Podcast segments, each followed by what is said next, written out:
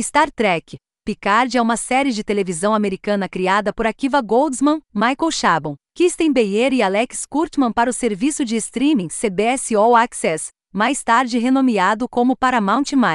É a oitava série de Star Trek e foi lançada em 2020 como parte do Star Trek Universe expandido de Kurtzman. A série apresenta um aposentado Jean-Luc Picard, que foi profundamente afetado pela morte de Data no filme Star Trek, Nemesis, 2002, e a destruição do planeta Romulus no filme Jornada nas Estrelas, 2009. A série começa em 2399, 20 anos após a última aparição de Jean-Luc Picard em Star Trek, Nemesis, 2002, e encontra o personagem profundamente afetado pela morte de Data naquele filme, bem como destruição do planeta Romulus no filme Star Trek, 2009. Aposentado da frota estelar e vivendo no vinhedo de sua família, Picard é atraído para uma nova aventura quando é visitado pela aparente filha de Data, um dos vários novos seres sintéticos ou sintetizadores. Picard luta por seu direito de existir e dá sua vida para salvá-los no final da primeira temporada.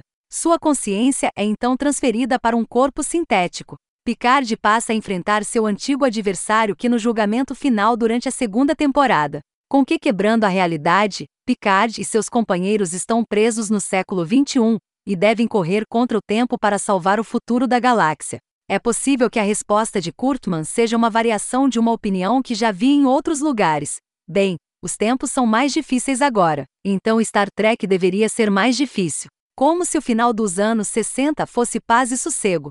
Picard se sente narrativamente preso em seu próprio passado, a imagem mais famosa de A Nova Geração se torna, sem brincadeira, uma escavação arqueológica, mas estilisticamente é o tipo mais tosco de moderno. Mesmo as reviravoltas em torno de Da parecem táticas de choque, deixando a recém-chegada Briones no papel vago de Sap que não percebe o quão estranho é tudo ao seu redor. Não me dá nenhuma alegria dizer isso, mas Stewart fez uma performance mais interessante em Charlie's Angels de 2019. Aquele revival disperso teve a sagacidade de lançar Sir Patrick contra o tipo. Seu Bosley era um encantador astuto, e surpresa, um velho raivoso furioso contra sua própria obsolescência do futuro é feminino.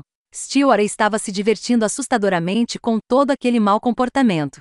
Seu papel aqui é triste, mas a iconografia do personagem se encaixa estranhamente no tom de seriedade agressiva de Kurtman. Para uma certa faixa da base de fãs amantes de Trek, Picard é basicamente a frota estelar. Ele está furioso contra sua própria máquina.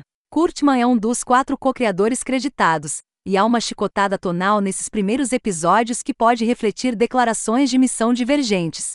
Isso já era um problema com Discovery, que frequentemente trocava de produtores antes de se redefinir inteiramente para a próxima terceira temporada. Picard encontrará uma direção clara para frente? O showrunner é o brilhante romancista Michael Chabon, que devo destacar que também trabalhou em John Carter, de 2012. Eu me preocupo que o flop falador seja mais sugestivo do material aqui do que qualquer prosa maravilhosa de Chabon. Honestamente, porém, não tenho ideia do que Picard parece seguir em frente. No terceiro episódio, um grupo de pessoas finalmente se reúne na ponte de uma nave estelar. O clima fica mais leve imediatamente. Foi tão difícil?